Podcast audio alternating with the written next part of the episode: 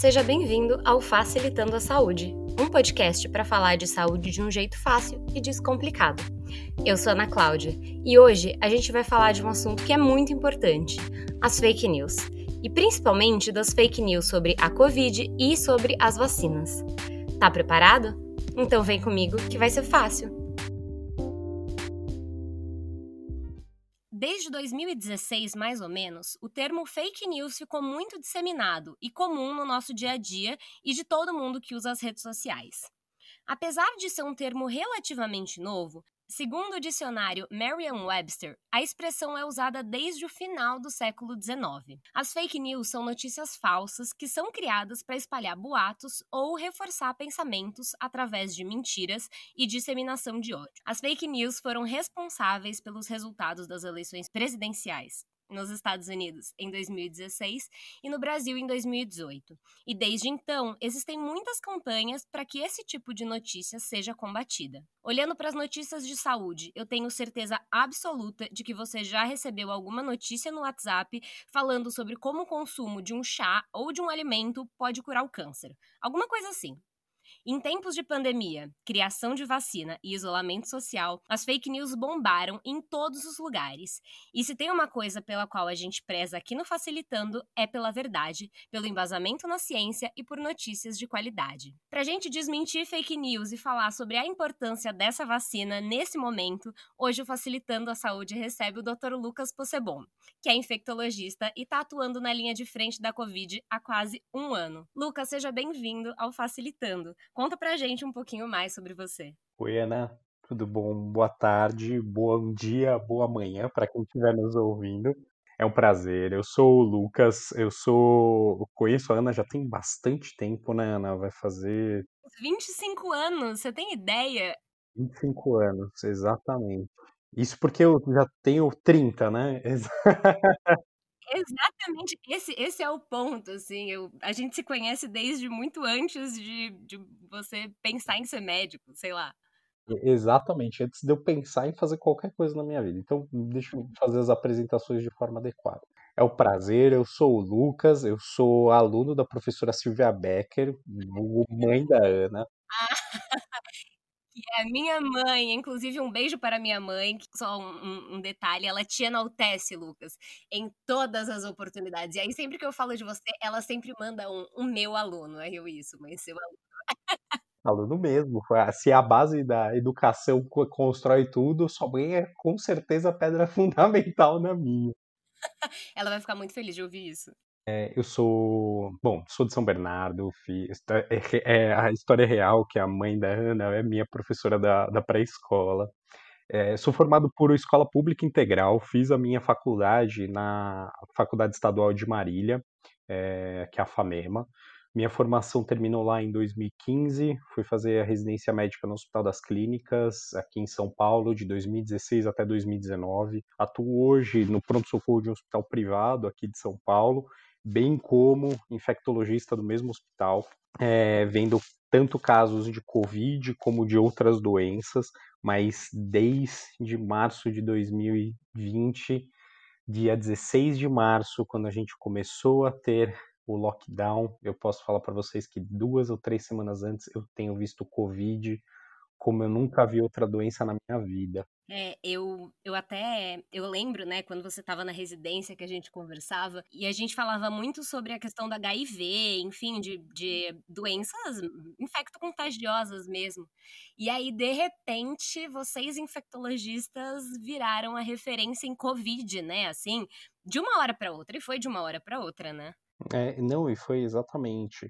Eu fui, quando eu fui pensar em fazer infectologia, até, né, eu pensava sinceramente que eu ia lidar predominantemente com HIV, tuberculose, leishmaniose, malária, doenças que estão cada vez mais, é, vamos dizer assim, mais distantes da realidade da maioria da população brasileira, mas que ainda predominam muito. Só que de 2016 para cá a gente teve Primeiro, em 2016, um surto de H1N1, e sim, a UTI do Hospital das Clínicas estava cheia de pacientes, exatamente como hoje está cheio de Covid. a gente teve em 2017 o surto de hepatite A. No final de 2017 para 2018, a gente teve surto de febre amarela. Eu estava no centro de imunizações do Hospital das Clínicas naquela época. Eu quase apanhava todo dia. E todo mundo querendo a vacina. Final de 2018 para 2019, sarampo. E, e agora Covid. Então, ter feito infectologia foi antes visando um tipo de, de coisa e hoje é praticamente você ver as epidemias e o que estão acontecendo todos os dias, né? Pois é, pois é. Você sabe que no, no segundo episódio, eu sempre cito esse episódio, assim, que é o episódio de vacina do Facilitando.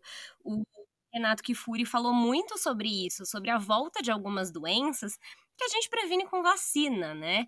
É, então, assim, já, já que estamos, né, e a gente voltou para esse momento de falar de vacina mais no dia a dia. Eu acho que desde a febre amarela que isso voltou mais pro nosso para nossa linguagem de mesa de bar, né? Eu acho engraçado isso, porque antes as pessoas se reuniam no bar ou para tomar um café, enfim, qualquer coisa, e elas falavam sobre amenidades, né? E aí de uns tempos para cá a gente fala sobre doenças, a gente fala sobre política, é, a gente teve muitas mudanças na sociedade nos, nos últimos anos e, e como isso é importante, né? Para a gente trazer esses assuntos à tona. Sim, com certeza. E é, a, a discussão em saúde hoje ela tem que passar por várias coisas diferentes. Primeiro, acho que uma reforma até de educação em saúde, do ponto de vista que ela não pode ser unicamente expressa nos meios médicos só. A gente precisa começar a fazer educação em saúde a nível básico, de ensinar o aluno o porquê que a gente faz vacina, o porquê que a gente toma determinado cuidado no hospital, como que a gente reconhece uma doença grave, não precisa fechar diagnóstico, não precisa saber tratamento de tudo, mas entender o porquê das coisas. Nisso, a, a minha profissão, o médico, como geral, se distanciou muito. A gente ficou tão tecnicista e a gente fala de uma forma tão rebuscada e tão difícil para compreensão que quando você se depara com um pedaço de uma imagem, que muitas vezes é isso que a gente tem no WhatsApp, um pedaço de imagem que fala em verdades é o suficiente para você acreditar quando tem anos, décadas, séculos que a gente faz determinadas coisas para para a saúde pública em geral e que a gente não soube comunicar de forma adequada. Então a comunicação ela tem que ser muito aberta. Uhum, sim, e, e eu acho que muito, muito do que eu faço aqui no Facilitando, né? Não só eu, a gente, sempre como tanto vocês convidados quanto eu e a Gabi, a gente sempre busca falar sobre isso, né? Porque é, exatamente, acho que a coisa ficou muito, muito técnica e restrita a nós profissionais da saúde. A gente falava sobre vacina na mesa do bar, né? A gente sempre fala sobre coisas de saúde durante o almoço, enfim, mas das, as pessoas, a população em geral, não, né? E aí, pra gente começar a falar de fake news, eu queria antes de falar que foi muito divertido fazer o roteiro desse episódio. Por que, foi divertido? Porque eu fui procurar fake news, né? Que é uma coisa que eu não faço normalmente. Eu vou atrás sempre de notícias confiáveis. E aí eu vi muitos absurdos, vi, vi muitos vídeos de teorias da conspiração. E eu começo com uma das minhas preferidas, né? É, que eu ouço muito, principalmente das pessoas que negam o Covid, né? Que são os negacionistas que é: o vírus foi descoberto ou foi criado na China para que eles desenvolvessem uma vacina e vendessem para o mundo inteiro. Eu sei que a Covid não é uma invenção, mas se você puder falar um pouquinho mais sobre o surgimento da Covid e também da vacina da China, para a gente entender que a China não quer dominar o mundo com isso.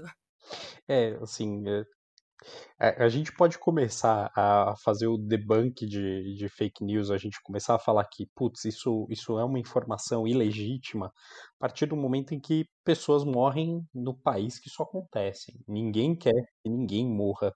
Eu acho que essa é a, é a pior coisa que é, qualquer nação possa querer. Começar a fazer, ah, já que eu quero dominar o mundo, eu vou começar exterminando a minha própria população. Peraí, calma. Tem, é, um, um, tiro no próprio pé e você não, não consegue chegar isso em lugar nenhum. Então, para quem não acredita que Covid existe, Covid existe sim. A, a gente perdeu famílias, a gente perdeu pessoas. No Brasil, atualmente a contagem está em torno de 207 mil, meu Deus do céu. Isso é. A gente bateu ontem, assim, a gente tá gravando no, no dia 16, né? Então ontem, dia 15, a gente bateu 2 milhões de mortos no mundo. É muita gente. 2 milhões. É, é muita gente. Gente, e de verdade, como é que a gente sabe que essa doença existe? Primeiro, pelo número de óbitos e pela crescente quantidade de pneumonias virais que têm sido vistas tanto nos pacientes que estão indo para pronto-socorro, como nos pacientes internados, como a gente pode ver isso através do globo.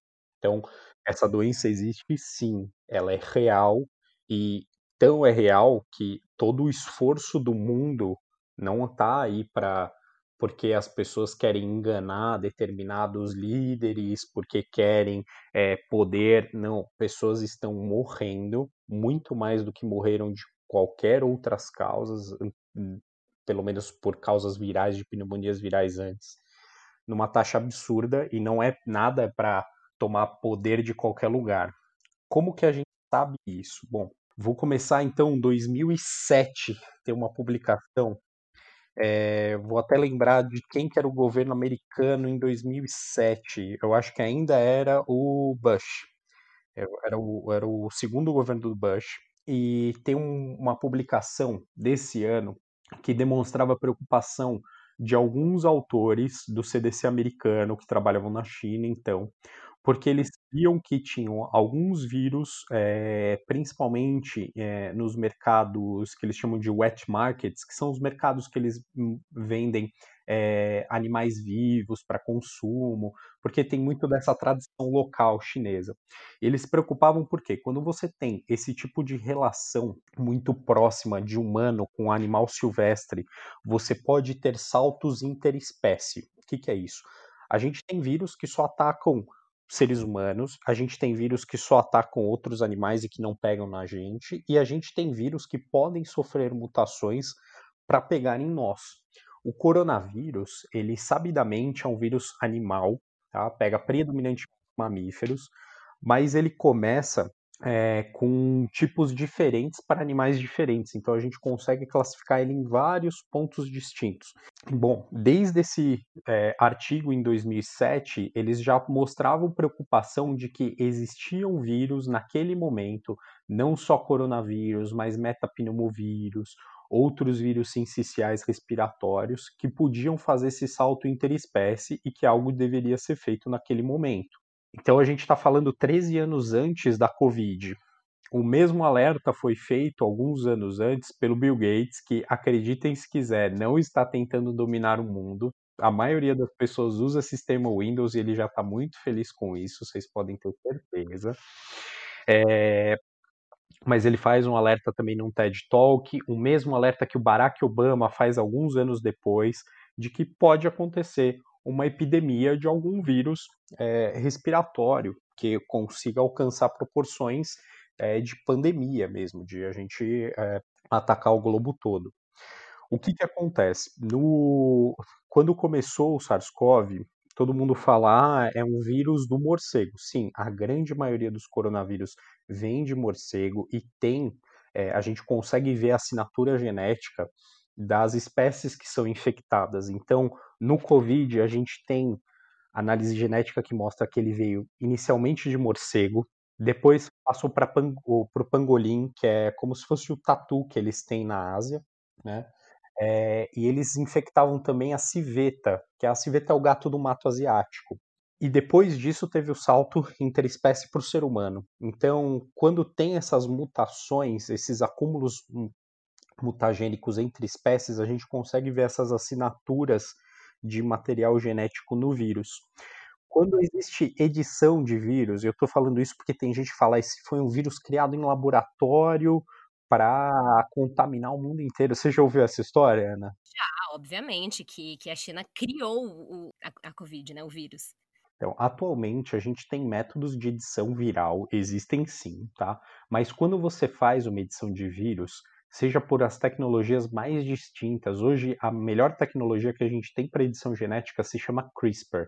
O, você tem a assinatura de que aquilo foi feito. Você, a gente não tem hum, hoje na estrutura que a gente tem no mundo, não tem como você fazer uma edição genética sem que outra pessoa avalie esse mesmo material genético e fale, isso aqui foi editado. Então, não tem isso. Esses só foram saltos interespécie tá, que aconteceram.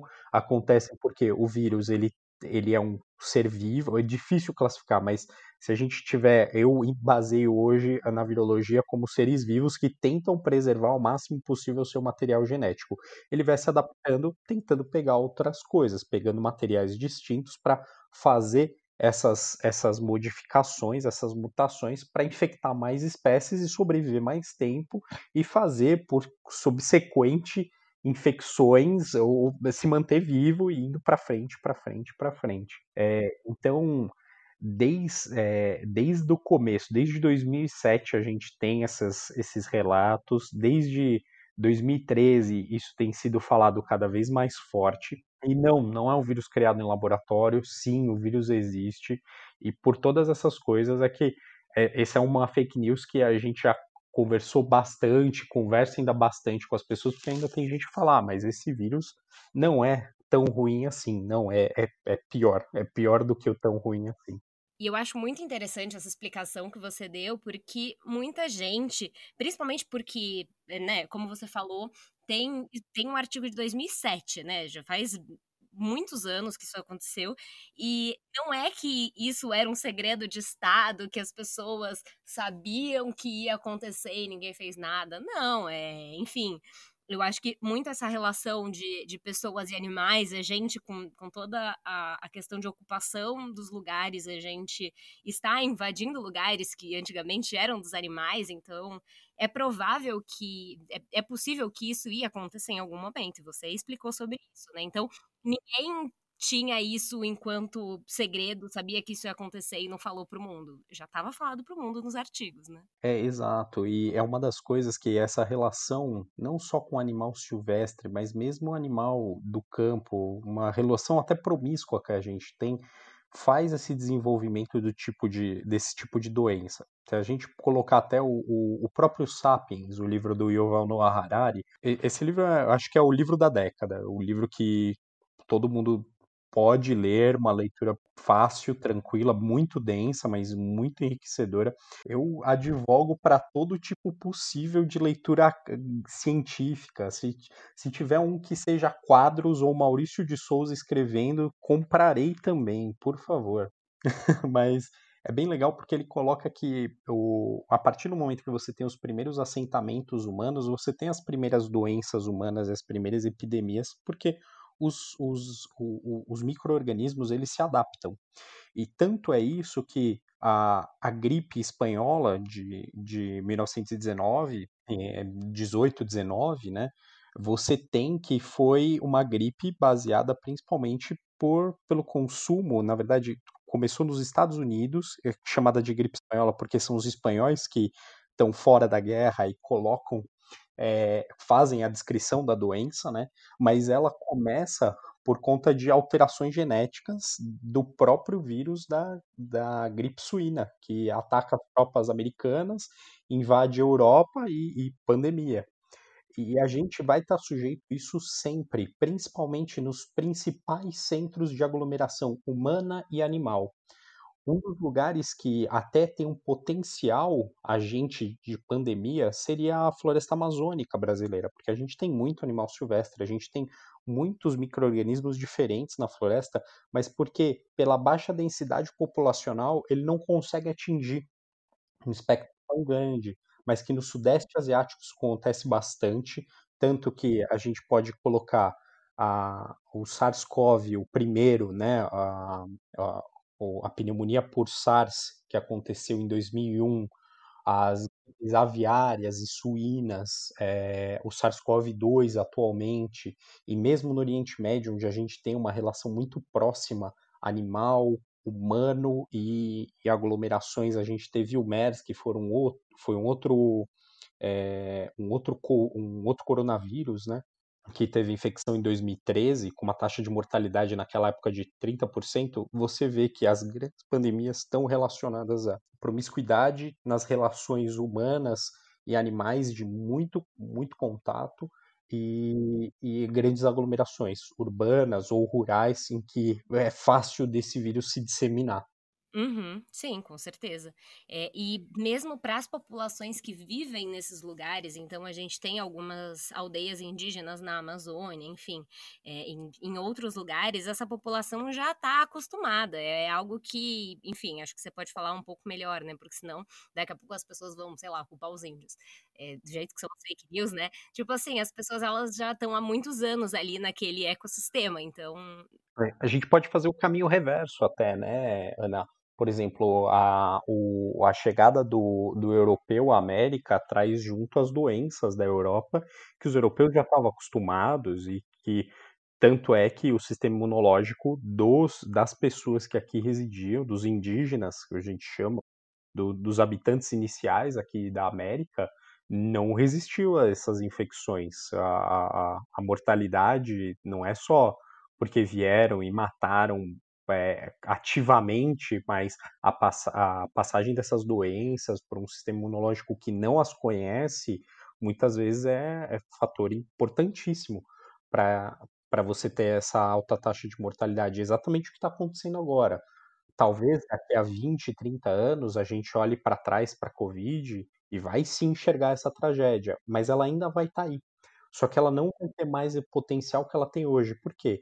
Através do tempo, a gente vai adquirindo uma imunidade é, nossa humana e isso vai se passando para as próximas gerações. E dessa forma a gente pode ter cada vez doenças mais é, leves, eu coloco entre aspas, mas cada vez mais tranquilas. Mas isso leva muito tempo. A gente não pode ficar esperando que, ah, daqui a pouco a doença vai ficar tranquila, então eu não preciso me preocupar. Não, a gente precisa se preocupar sim.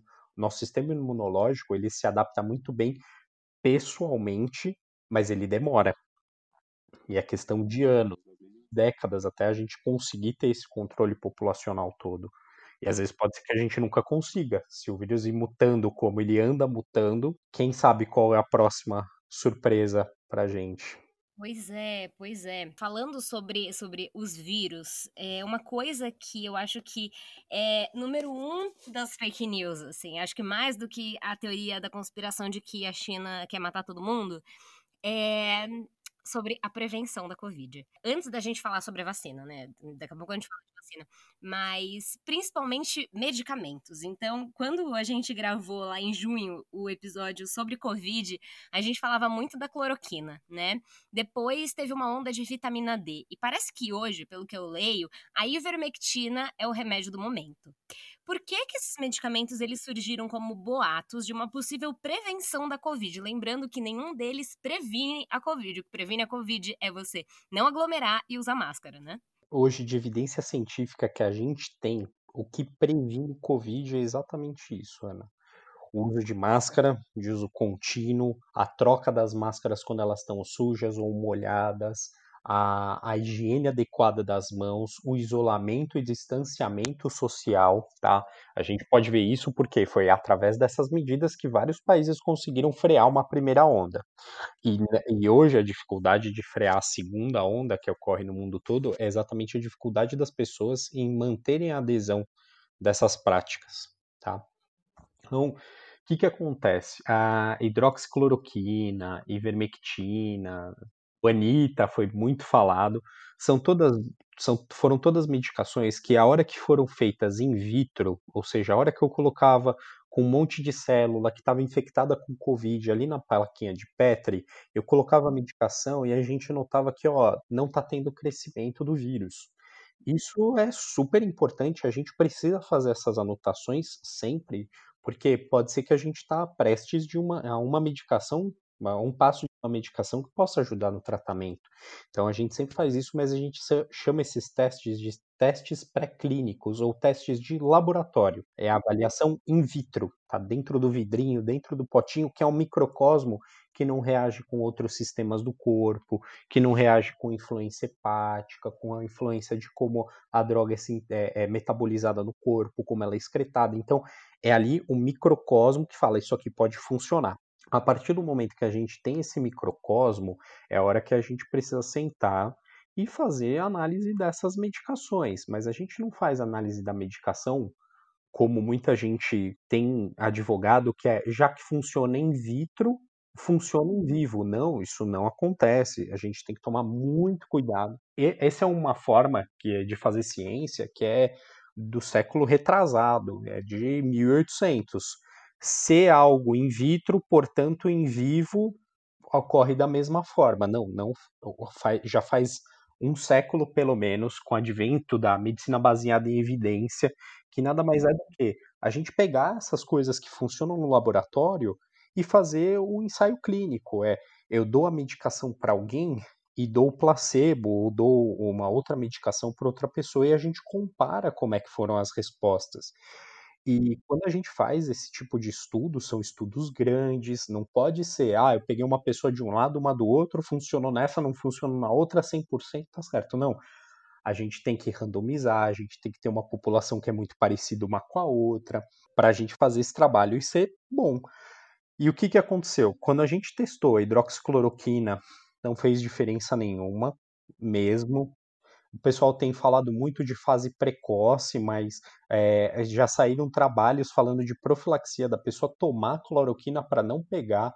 Um trabalho que foi publicado por um grupo canadense, William Schwartz, que tem um Twitter muito bom médico, que é o Germ Hunter, era um cara sensacional que eu sigo é, com, com, essas diretrizes, e eu fui ler a pesquisa muito bem feita, mostrou que não teve diferença nenhuma. Para paciente internado não teve diferença tem um outro estudo que falou, ó, teve diferença, mas quando a gente vai ver, não foi um estudo como esse que eu falei que a gente chama de ensaio clínico randomizado. É um trabalho que alguns médicos deram medicação e aí fizeram anotação é, vendo essa história retrógrada. E essas pessoas que tinham tomado tinham adoecido menos. Mas quando a gente fazia análise dos dados totais, que isso foi até um trabalho que saiu de Michigan, no hospital de Detroit, é, paciente que estava no UTI morreu menos do que paciente que estava na enfermaria. E isso conceitualmente está errado porque o paciente da UTI é um paciente já é mais grave. Então é, é muito mais comum que esse paciente morra mais do que o paciente que está internado numa enfermaria que não precisa de cuidado intensivo. E a outra coisa foi que pacientes obesos morreram menos do que os pacientes não obesos, que também já é uma não conformidade perante o que a gente tem hoje de dados do Covid, que a gente sabe que a obesidade é um fator de mau prognóstico. Então, aí você já começa a bater os dados. É, da vitamina D, é, veio porque tem um estudo que saiu no British Medical Journal em 2019, é um estudo que eu converso muito com os pacientes, que fala o seguinte, ó, se você tem deficiência de vitamina D e você repõe, a chance de você pegar doenças respiratórias virais é menor do que se você tiver deficiência e você não repor. O artigo é essa é a conclusão do artigo. A partir do momento em que você passa o limiar da deficiência, repor mais vitamina D não ajuda. Você não está tratando, você simplesmente está só você está colocando a mais.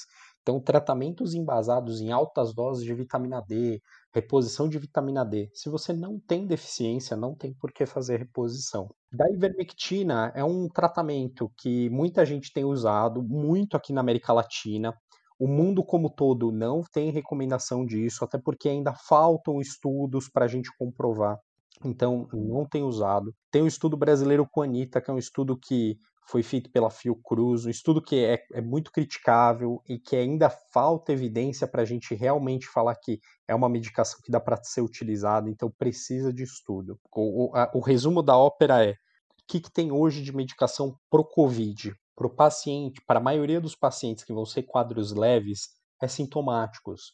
É a, a dipirona, o Tilenol para febre ou para dor no corpo, um anti-inflamatório que pode ser utilizado, logo no começo da epidemia, muita gente falou: ah, não pode usar anti-inflamatório por conta de uma cátar que o, alguns médicos na França tinham feito, que falaram que estava associado com mortalidade, mas depois refizeram as análises e mostraram que não tinha diferença. Então a gente pode usar isso sem problema nenhum. Higiene nasal com soro fisiológico, perfeitamente, mas para os outros quadros leves, não tem mais evidência que nenhuma outra medicação faça diferença. A gente tem o que a gente tem de comprovação científica para os quadros leves são sintomáticos e para os pacientes que internam corticoide só se precisar de oxigênio. Um estudo que saiu, que é o Recovery, mostrou que quando você dá o corticoide para os pacientes que precisam de oxigênio, você diminui o tempo de internação, diminui o tempo de oxigênio, de necessidade de oxigênio e tempo de intubação. Mas se você não pega exatamente esse grupo que precisa de oxigênio, não fez diferença nenhuma. Tanto que no começo do Covid, a gente não trata outras é, infecções respiratórias que fazem SARA, que é a síndrome da angústia respiratória é, aguda, com corticoide. Mas para o Covid funcionou. Tanto que o começo ninguém dava corticoide, porque a gente tinha medo de prolongar o tempo de excreção do vírus. Hoje, para os pacientes que precisam de internação, que precisam de ventilação mecânica ou que precisam de oxigênio, faz muita diferença. E a outra coisa que muita gente tem utilizado, e por favor, quem ouve-nos, não entre nessa, é anticoagulante. Para paciente que precisa, que tem evidência de trombose, que vai ficar deitado, que vai ficar internado e não pode se mobilizar tanto, perfeito, a gente faz profilaxia, que é o que? É a enoxaparina, é a heparina não fracionada, mas isso para o paciente internado para fora da internação não tem evidência de que isso ajuda, e a gente tem que lembrar que anticoagulante é uma medicação, como todas as outras, e ela funciona muito bem. Se tem sangramento e você está anticoagulando, você vai sangrar e não vai parar até que a medicação pare de funcionar. Já tivemos óbitos de pacientes que estavam utilizando anticoagulante e que tiveram sangramento de úlcera, que eles não sabiam que tinham pessoa não morreu de Covid, a pessoa morreu sangrando. Então, muito cuidado. E a outra coisa que eu sempre falo para as pessoas é: o que você tomaria para todas as outras infecções respiratórias que você teve na vida? Por que, que você nunca tomou essas oito medicações? É lógico, não estou falando que o Covid é exatamente igual às outras infecções, muito longe disso. Mas para a grande maioria das pessoas é exatamente o que tomaria para outras infecções respiratórias. Então não tem por que a gente ficar insistindo em super novos tratamentos? Eu acho que sim. Saiu uma matéria nova, saiu um possível tratamento novo, legal, vamos experimentar, vamos colocar bastante gente para ver se faz diferença, porque tudo que a gente quer como profissional da saúde é que tenha medicação que funcione. Eu quero prescrever para as pessoas coisas que funcionam e que podem ajudar a vida delas, e não que atrapalham. Só que para isso eu preciso dessas evidências. Não dá para a gente sair correndo e falar, ah não, já que funciona in vitro, funciona em vivo. Isso não acontece. E, é, esse é o processo da ciência que é demorado, que é chato e que as pessoas criticam tanto.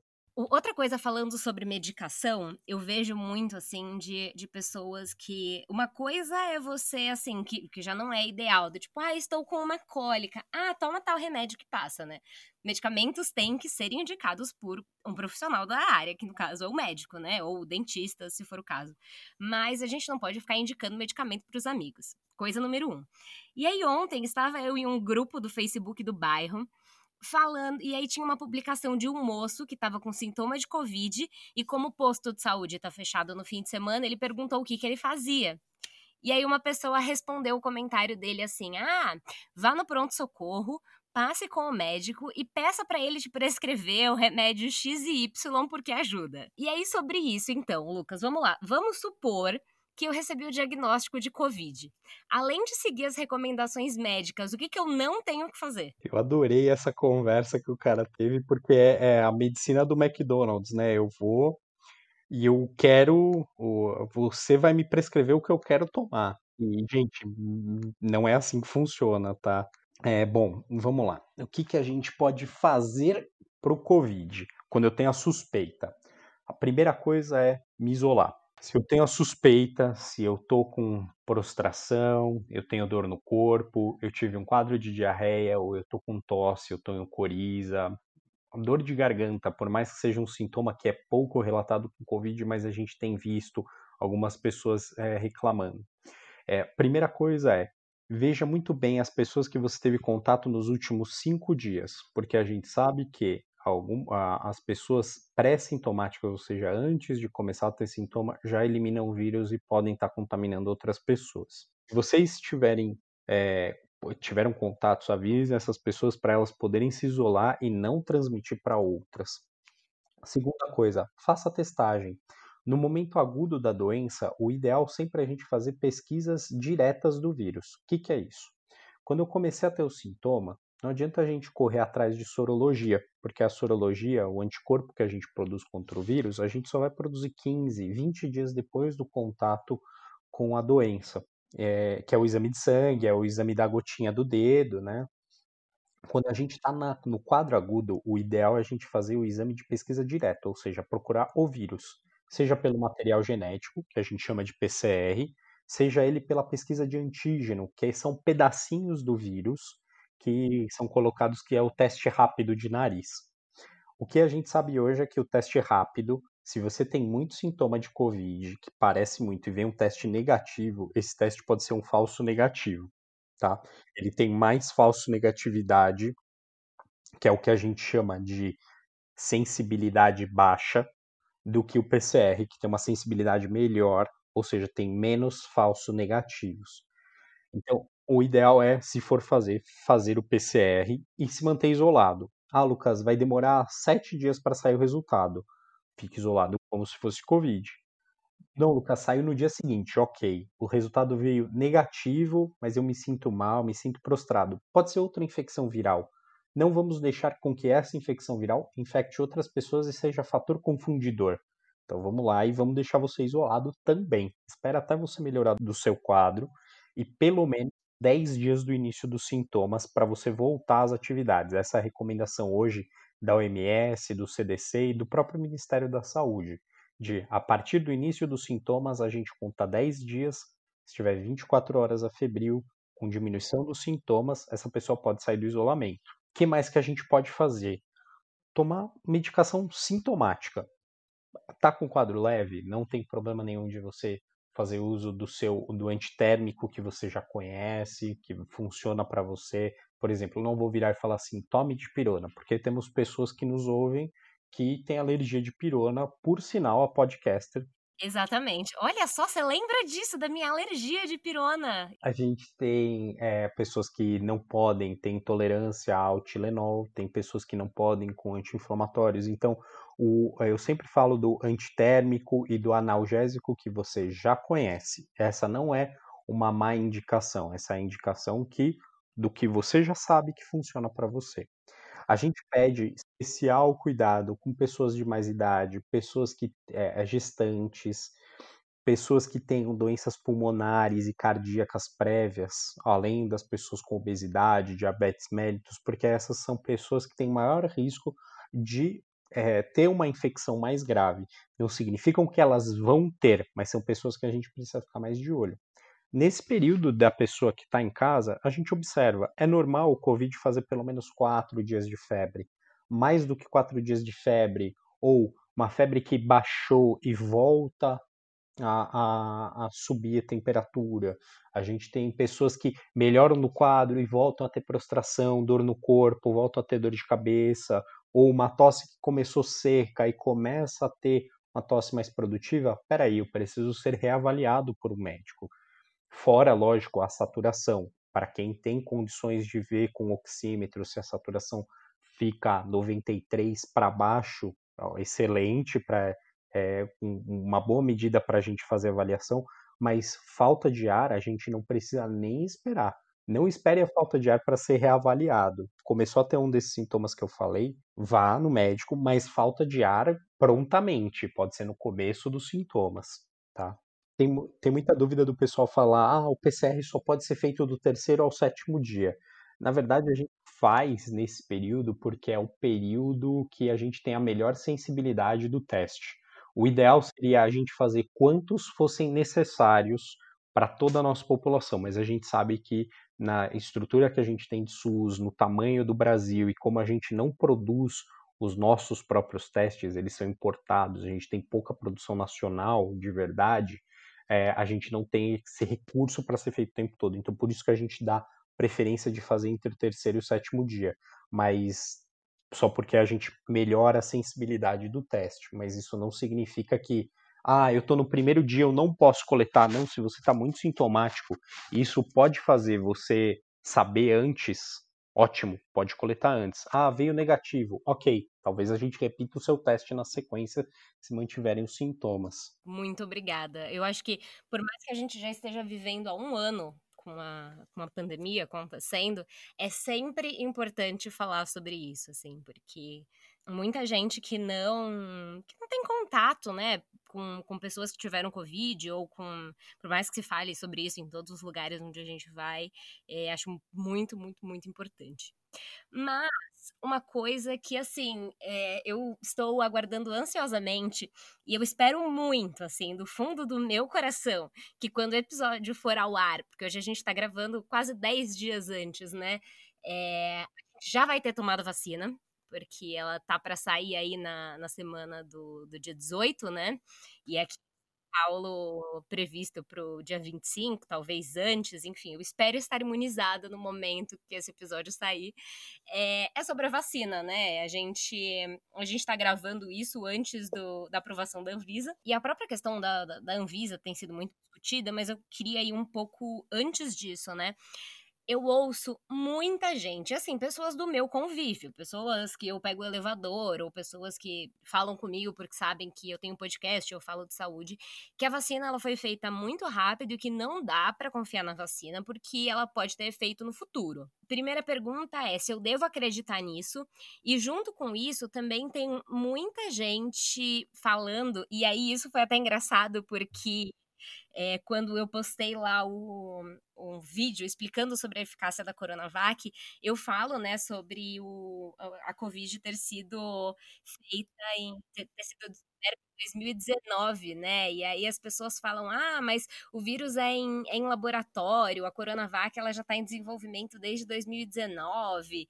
É, sobre a vacina, é uma vacina segura?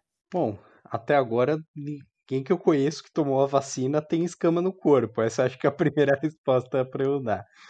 Né? Tanto que existe um site, desculpa, eu preciso fazer essa parte de humor porque tem horas que a gente não aguenta, pessoal, mas existe um negócio que se chama Jacaré Tracker, juro que é um, um, site brasileiro que conta, contabiliza o número de todas as vacinas aplicadas no mundo, efeitos adversos e quantas pessoas viraram jacaré. Até agora nenhuma virou jacaré.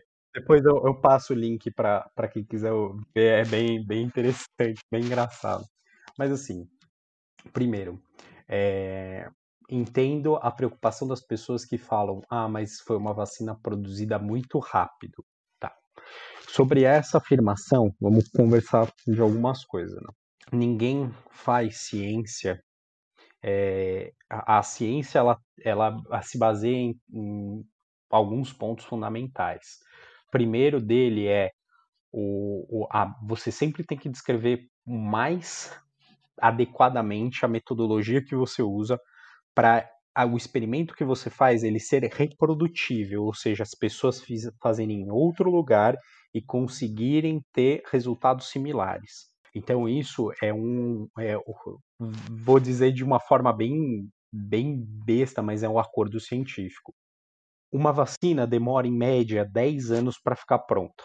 Tá? A gente tem vacinas super rápidas que saem em 5 anos, como foi a vacina do ebola, mas sim, a gente está de frente de uma, uma pandemia e muito esforço foi feito para ser feita uma vacina em muito menos tempo. Sim, esforço e investimento mundiais. Para isso acontecer da, da forma segura, existe um consórcio junto à MS, junto aos órgãos de vários países, não só China, mas Europa, nos Estados Unidos, aqui na América Latina, na África, Oceania, que acordou que, em vez da gente fazer fase a fase das vacinas, de fazer Vamos primeiro só fazer fase 1, que vai ser com pouquíssima gente para ver se é seguro, para depois fazer uma fase 2 e fazer análise de quanto de imunogenicidade tem, para depois fazer o maior trabalho, que é fase 3, para aí sim a gente saber real efetividade da vacina. Não, é, foi acordado, isso é um acordo entre várias instituições no mundo, um acordo global, para ser feito isso de forma a agilizar as pesquisas. Então, podia ser feito as pesquisas com as vacinas o seguinte: você pode fazer o ensaio pré-clínico e na sequência você pode fazer fase 1 e fase 2 junto ou fase 2 e fase 3 junto. para a gente conseguir efetivamente fazer essas, essa pesquisa mais rápido. Fora isso, a gente está falando de uma doença que hoje a gente tem muita gente com ela, é, então você tem uma altíssima população em risco de pegar e, portanto, você tem um altíssimo N. Quando a gente fala N, é número de pessoas, tá, gente? Que podem se voluntariar para essa vacina. Então, isso é, é essencial. Então, essas vacinas, elas são feitas a partir de tecnologias que a gente já tinha. Eu não estou falando de Covid. Por exemplo, a gente pode fazer vacina de vírus morto, que é vacina que a gente já tem há muito tempo. Como é, por exemplo, algumas vacinas da gripe, ou vacina de sub. É, de, de partículas, eu ia falar de subunidade, mas de partículas virais, que não é nem o vírus, que é a vacina da influenza mesmo hoje, como a gente faz. Isso é uma tecnologia. Então, o que, que a gente faz? A gente molda para qual é a partinha do vírus que eu quero criar imunidade para aquilo, faço essa, é, essa partícula em laboratório, essa partícula não é infectante, ela simplesmente está ali para ajudar o sistema imunológico a, a, a, fazer a resposta. E aí a gente inocula no, no braço das pessoas e e ver o que, que isso pode acontecer. Então, isso é uma tecnologia que a gente já tinha. O que muita gente tem é, feito é, ah, mas essa é como é feita a vacina da Sinovac, que é a vacina chinesa. Tá, mas que poderia ser a vacina que qualquer outro lugar poderia estar tá fazendo. E quando a gente fala vacina chinesa, a gente também tem que lembrar que a grande parte da matéria-prima que hoje é produzida para as vacinas está ali na Índia, na China, nos Estados Unidos. Então, muitas das outras vacinas que vocês vão receber que eu vou receber, que a Ana vai receber, elas têm componentes chineses. E hum, vejo problema nenhum, porque todas as vacinas que a gente tomou antes também tinham. E ninguém sabia, né? As pessoas não, não, não, ficavam pesquisando sobre ah, de onde vem a vacina que eu tomei. O pessoal vai no posto assim, e volta para casa feliz da vida. É, assim, eu, eu vi poucas pessoas se vacinarem e ficarem felizes porque dói e depois olha pra gente e fala, pô, sacanagem, doutor. Daí eu falo, poxa, é melhor isso do que a doença. E é verdade. É, é melhor a dorzinha da vacina do que a da doença.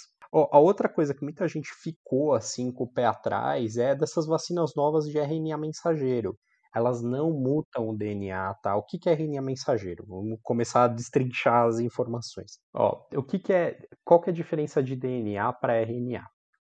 DNA é o material que fica no núcleo das células dos seres vivos. Predominantemente a gente tem material genético DNA. Esse material ele é traduzido, tá, em RNA, que é um outro tipo de material genético. Só que esse material genético ele vai levar essa informação para o resto da célula para ser transcrito em proteínas, em proteínas, em vários componentes diferentes que a nossa célula precisa para usar. Então, o que, que é uma vacina de RNA mensageiro? Não é uma vacina com material genético de coisa que entra no seu material genético e fica com você, não. É uma vacina que ela simplesmente vai inocular um pedaço, uma fita de RNA, algumas fitas de RNA, que vão fazer a sua célula produzir pedacinhos do vírus, em vez de você tomar esses pedacinhos do vírus no braço. Essa é uma tecnologia que tem sido desenvolvida há décadas e que a gente nunca teve uma vacina baseada nela. É a primeira vez que a gente vai ter, mas isso pode ser um, um achado para muitas outras vacinas, uma vacina efetiva contra a malária, contra a leishmaniose, uma vacina melhor contra a tuberculose. A gente está, talvez, na, no, no, no, novo passo, numa nova tecnologia que vai abrir nosso espaço e vai abrir como a gente pode fazer uma prevenção adequada de doença. Então, isso é muito legal. Por quê? O que, que acontece quando a gente faz esse tipo de resposta de dentro da célula? É exatamente como se o corpo estivesse simulando a infecção. A gente tem o um pedacinho da proteína do vírus dentro da célula e ela vai jogar esses pedacinhos para fora. Então, o nosso corpo vai fazer tanto uma resposta contra os pedacinhos de fora, como ele pode conseguir reconhecer o pedacinho que está dentro da célula e fazer uma resposta imunológica diferente. A gente, dentro da, da medicina, e essa é a parte que é muito técnica, são as respostas que a gente fala extracelulares e as intracelulares, que são por complexos diferentes de imunidade. Então, isso é, isso é muito legal. E quando a gente fala de prevenção, pode ser que não seja só prevenção para esse tipo de doença, pode ser que a gente veja outras coisas. Do ponto de vista de e daqui a 10 anos, como é que vai estar? Tá? Não sei, será que todas as doenças vão estar relacionadas a esse tipo de vacina? Eu acho que não, eu acho que é muito seguro, porque a gente tem feito experimentos animais, experimentos em outros, é, com outras, outros vírus desse tipo há décadas de novo, lógico, é a primeira vez que a gente está fazendo essa experimentação em larga escala com o humano e a gente vai observar. São essas vacinas que vão dar o retorno ao nosso estilo de vida prévio. Que acho que a gente está com muita saudade, né? De, de ver as pessoas, de poder encontrar e, enfim, voltar ao, ao, nosso convívio, né? É justamente por causa da vacina que, que a gente vai, vai poder, né? Mas também é só, né, daqui a pouco a gente vai continuar falando de vacina, mas assim, tomamos a vacina, o que que muda? Por enquanto nada, né? A gente vai continuar usando máscara, a gente vai continuar aglomerar, a gente vai continuar usando álcool, gel e é isso. Exatamente. Até porque o que a gente tem visto e que está sendo discutido muito eu sou, eu não sei se eu cheguei a contar isso para você, Ana, ou para os ouvintes. Eu sou voluntário da, da vacina do Butantan. Tomei, eu não sei se eu tomei a vacina ou se eu tomei o, o placebo. Eu não quero saber. Eu quero saber isso quando for a hora da pesquisa ser feita, porque quando a gente é, isso se chama cegamento. A gente precisa estar cego para não achar que ah, eu estou protegido e está tudo bem. Não é assim que funcionam as coisas. E, e, e, dessa forma a gente consegue ter o controle adequado de saber, poxa, você pegou, não pegou, foi só a vacina mesmo. Então, é, não teve grandes efeitos colaterais. A vacina foi tranquila. Eles vão retirar o cegamento mais para frente, assim que tiverem os resultados da vacinação geral. E o que eu digo para vocês é: vacinou, é muito provável que a gente ainda encontre pessoas que se vacinam e peguem a doença. Que é, isso é uma das coisas que a gente tem que conversar. Não significa que você não vai ter mais, mas significa que a chance de você ter uma doença grave, uma internação hospitalar, vai cair muito a chance de você precisar de um leito de UTI vai cair muito mais. A mortalidade vai cair muito mais. E aí sim a gente vai ter uma doença sob controle. Aí sim a gente vai poder ficar tranquilo quando todo mundo estiver vacinado, ou quando a grande maioria da nossa população estiver vacinada, de que mesmo que eu esteja com vírus, eu não estou passando uma doença grave para o meu parceiro, para minha parceira, para o meu pai, para minha mãe, para minha avó, para o meu tio, para o meu amigo. É, e isso é muito importante, essa a segurança da gente saber que, ok, agora, depois da vacina, sim, é só mais uma gripezinha, apesar da gente saber que não é que foi um esforço hercúleo para chegar nisso. Exatamente isso. E ainda falando sobre vacina, eu já falei um pouco sobre isso, mas é, eu acho que é importante falar mais. É, que, enfim, o mundo já está vacinando as pessoas desde o fim do ano passado, e como você falou, ninguém virou um jacaré, ninguém cresceu um novo braço ou um novo olho, né? Não, não mudou o DNA de ninguém né? E são aí notícias que, que, a, gente, que a gente ouve. Ninguém pegou HIV, não, ninguém teve um chip implantado tomando a vacina, nem a rainha, a rainha tomou a vacina, né? Enfim, nem, nem a rainha, o Papa também já tomou a vacina, temos personalidades tomando vacina. Até ano passado, ninguém tinha o costume de ficar acompanhando notícias e resultados de pesquisa, de vacina, e agora tá todo mundo acompanhando como se fosse novela. E as pessoas ficam comparando as eficácias das vacinas da Pfizer, do Butantan, de Oxford. Você já falou um pouco sobre o que, que muda de uma vacina para outra. E dá para falar que uma vacina é melhor ou pior do que a outra? É, não, acho que hoje é, eu não consigo te falar que ah, determinada vacina é melhor ou pior. Por quê? É, a gente está vendo os resultados de efetividade, mas a gente não viu ainda o término dos estudos, né?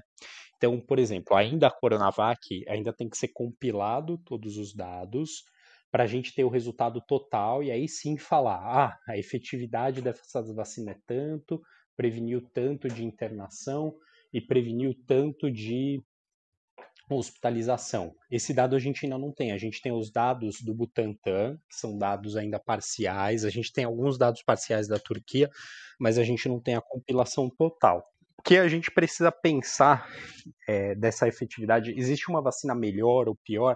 A verdade é, qual a vacina eu vou ter disponível primeiro, na atual circunstância, é essa. Depois que a gente já começar a ter a vacinação, aí eu acho que a gente pode começar a discutir um pouquinho mais de efetividade para programas de imunização. Eu falo de programa de imunização, não o programa agora emergencial, mas futuros. Eu acho que, eu, a, a, pela minha perspectiva, não acho que vai ser o tipo de coisa que vai morrer. A gente vai continuar produzindo as vacinas de coronavírus durante algum tempo. É, e aí sim a gente pode começar a pensar, poxa, o que, que é mais custo-benefício? Porque é dessa forma que a gente pensa para vacina, tá? Não adianta eu ter uma vacina que custa 100 mil reais a dose, que ela funciona 99%, e eu tenho uma outra que funciona 80%, que tem efetividade de 80%, mas que ela custa 10 reais, porque em custo-efetividade eu tenho vacina muito mais custo-efetiva. Para quem está em casa também entender, vou dar como exemplo, hoje a gente vacina é, gestantes com a vacina DTPA, que é a vacina contra difteria, tétano e pertussis. Por que, que a gente faz essa vacinação da, dessa população gestante? Porque alguns anos atrás a gente ainda estava tendo surtos de coqueluche, principalmente em crianças até seis meses de idade. A vacina da DTP ela é aplicada a partir do sexto mês. Então, como é que você consegue imunizar essa população antes? Foi-se visto que, a partir do momento que você vacinava as gestantes, elas produziam anticorpo que passava tanto via placentária quanto por amamentação para as crianças, e isso protegia elas. Só que, para você falar que vamos vacinar as gestantes, vem custo-benefício. Quanto custa eu comprar as vacinas? Quanto custa eu armazenar as vacinas? Eu preciso de algum tipo específico de armazenamento? Esse armazenamento é custoso, não é? Quanto custa uma internação por coqueluche? Quantas internações por coqueluche eu tenho? Essas internações por coqueluche consomem quanto de oxigênio? Consomem quanto de medicamento? Consomem quanto de hospital? Tudo isso é colocado num estudo que é chamado de farmacoeconomia. E nesses estudos de farmacoeconomia, aí a gente consegue falar: ah, eu preciso de tanto de efetividade para isso aqui ser, vamos dizer assim, compensar. E para a gente hoje, compensa é a gente diminuir internação hospitalar. Então, discutir de ah, uma vacina é melhor que a outra, não. A vaci as vacinas que a gente tem agora são boas. A gente vai discutir depois de, poxa, é, tem, será que eu tenho uma vacina que ela, é bom, ela tem um bom custo-benefício para eu vacinar toda a minha população e continuar as campanhas de vacinação? Ou será que vão, vai ter uma produção de uma vacina conjugada, influenza mais SARS-CoV que eu consigo dar para minha população toda. A gripe E da Covid ao mesmo tempo. É, é que eu acho que é uma das coisas que há a ser discutidas mais para frente. Se a gente vai querer ter duas vacinas respiratórias diferentes ou se a gente vai querer elas juntas. Até porque se for para dar todo ano, por que não? Então, é, eu apesar de ter toda uma crítica de ah, nunca se discutiu tanto sobre a efetividade de vacina, eu acho que essa é uma discussão que a gente precisa trazer, por público em geral entender como é feita essa discussão, mas entender que se passa por todo esse por toda essa estratégia para a gente chegar nessas respostas e para chegar à vacina que você toma. Então, você não toma a vacina da hepatite A, é, que foi introduzida em 2013, é, sem antes isso ser muito bem negociado, sem antes isso ser muito bem visto. Só que hoje, num programa emergencial em que a gente precisa controlar uma epidemia, primeiro a gente pensa em vidas. E quantas vidas eu consigo tirar de um UTI? Quantas vidas a gente consegue diminuir? Quanto de mortalidade diminui com essa vacina? É 100%? Então essa vacina vale a pena. Independente se ela é feita no Brasil, na Argentina, na África do Sul, nos Estados Unidos, na Coreia, na China, na Austrália, no Uzbequistão, na Alemanha, na França. É, é, isso que a gente precisa ter e é essa certeza que a gente precisa ter. A, essa discussão da vacina é muito do que eu falei no comecinho, é essa falta de, de confiança que as pessoas adquiriram nas instituições, nas instituições de saúde, nos profissionais de saúde que trabalham nesses lugares, por, vários, por várias coisas, por, mas foi uma. A gente minou essa confiança e agora a gente precisa construir essa confiança de uma forma sadia, segura, que as pessoas entendam o porquê que a gente toma essas decisões. Por que vacinar agora?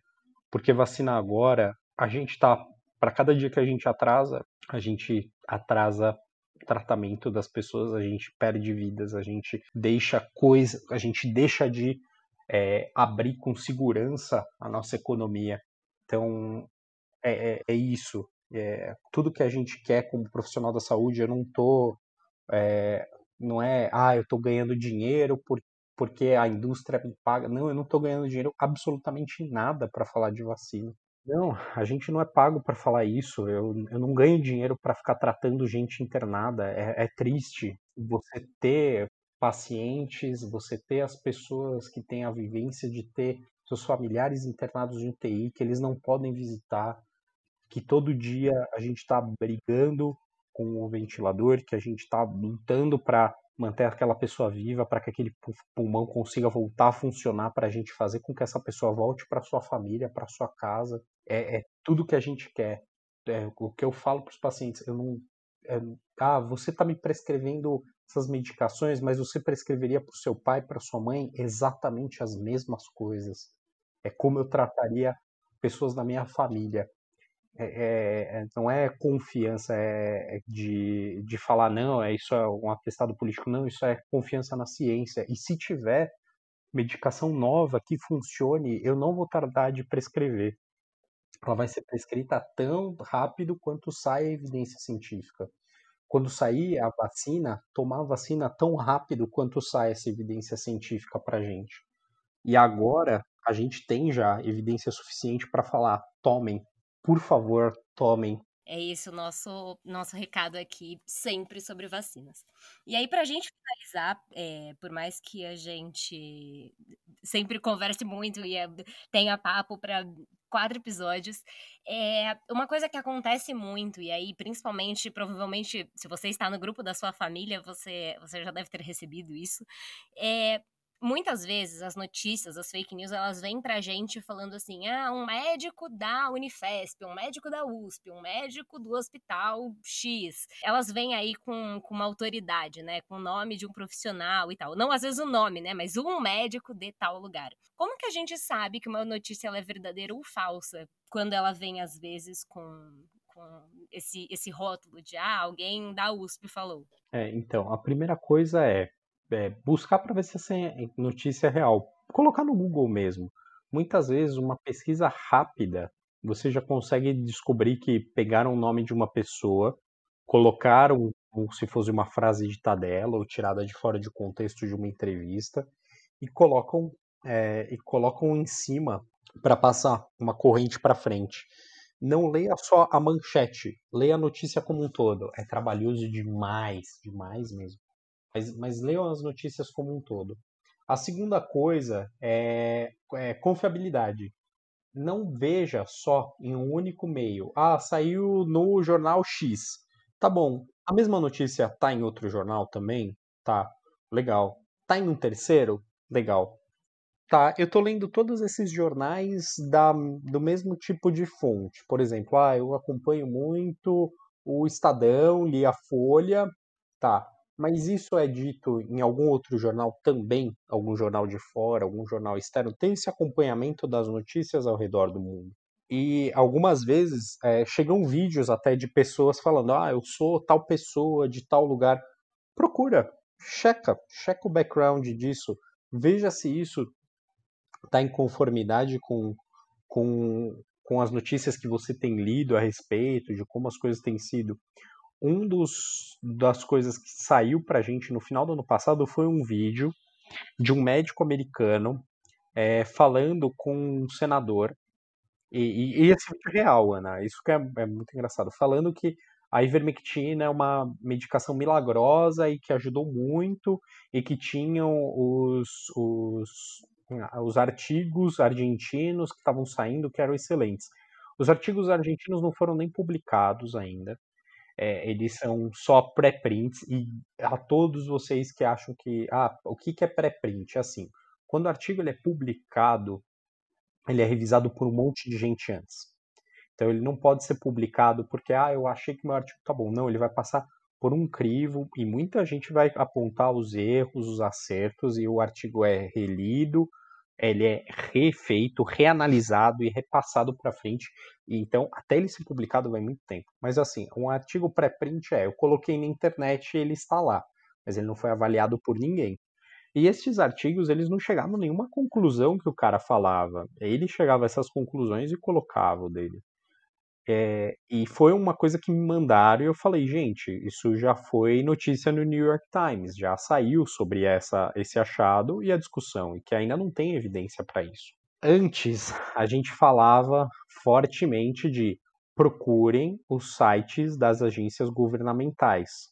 Atualmente, é, eu não consigo fazer recomendação para as pessoas lerem o que está no Ministério da Saúde, apesar de ter muita coisa muito boa lá, mas com relação ao tratamento, porque vai contra vários outros ministérios da saúde de vários outros lugares do mundo. Até, só, só fazendo um adendo, dentro do site do Ministério da Saúde tem lá uma página e um telefone onde você pode denunciar fake news.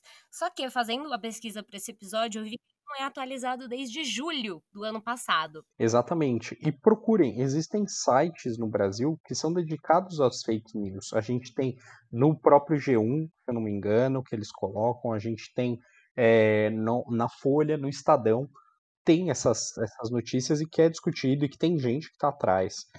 Fake news, gente, é, é a fofoca. É o tipo de coisa que você nunca tem da onde que veio, para onde que foi. Mas não passe para frente. Se você tem dúvida, pouco. Conversa com outras pessoas a respeito. Conversa com o seu médico, se for o caso.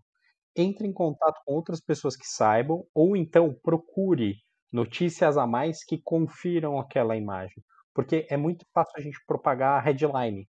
Você lê a, a, a manchete, a, a manchete vende para você a notícia. Mas quando você lê as entrelinhas, quando você lê outras coisas, vem muito, muita coisa diferente. A, a, é, para, para vocês terem ideia, até, Ana, saiu um artigo, acho que no final do ano passado, do, eu não vou lembrar qual revista que foi, mas falando sobre tratamento precoce da Covid. E ele propõe um esquema todo bonitinho, um trabalho que foi publicado. Só que quando você lê o trabalho, ele propõe o tratamento, mas ele fala, a, a despeito de todas as medicações, ele fala no final de cada medicação, carece de estudos científicos mais profundos. Precisa-se de ensaio clínico randomizado dessa medicação. Precisa de informação para tal remédio ou seja, é um artigo que ele propõe uma coisa, mas ele está falando no final de, no final de cada aspecto dele de, ó, isso aqui pode ser que funcione, mas a gente não tem evidência científica. E as pessoas leem, ah, isso aqui funciona, não.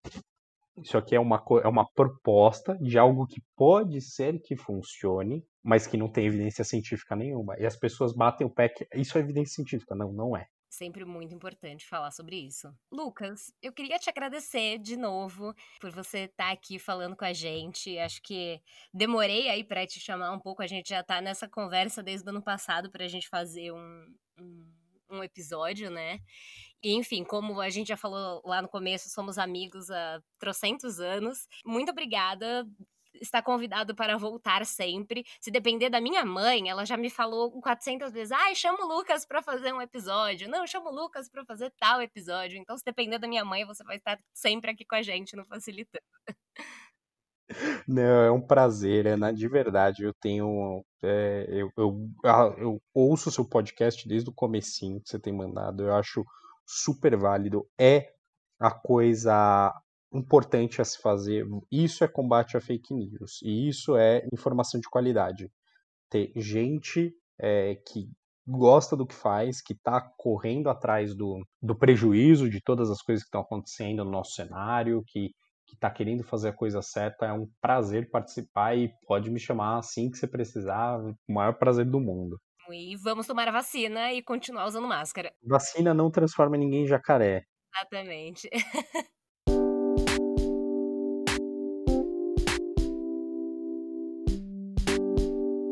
Esse foi mais um episódio do Facilitando a Saúde.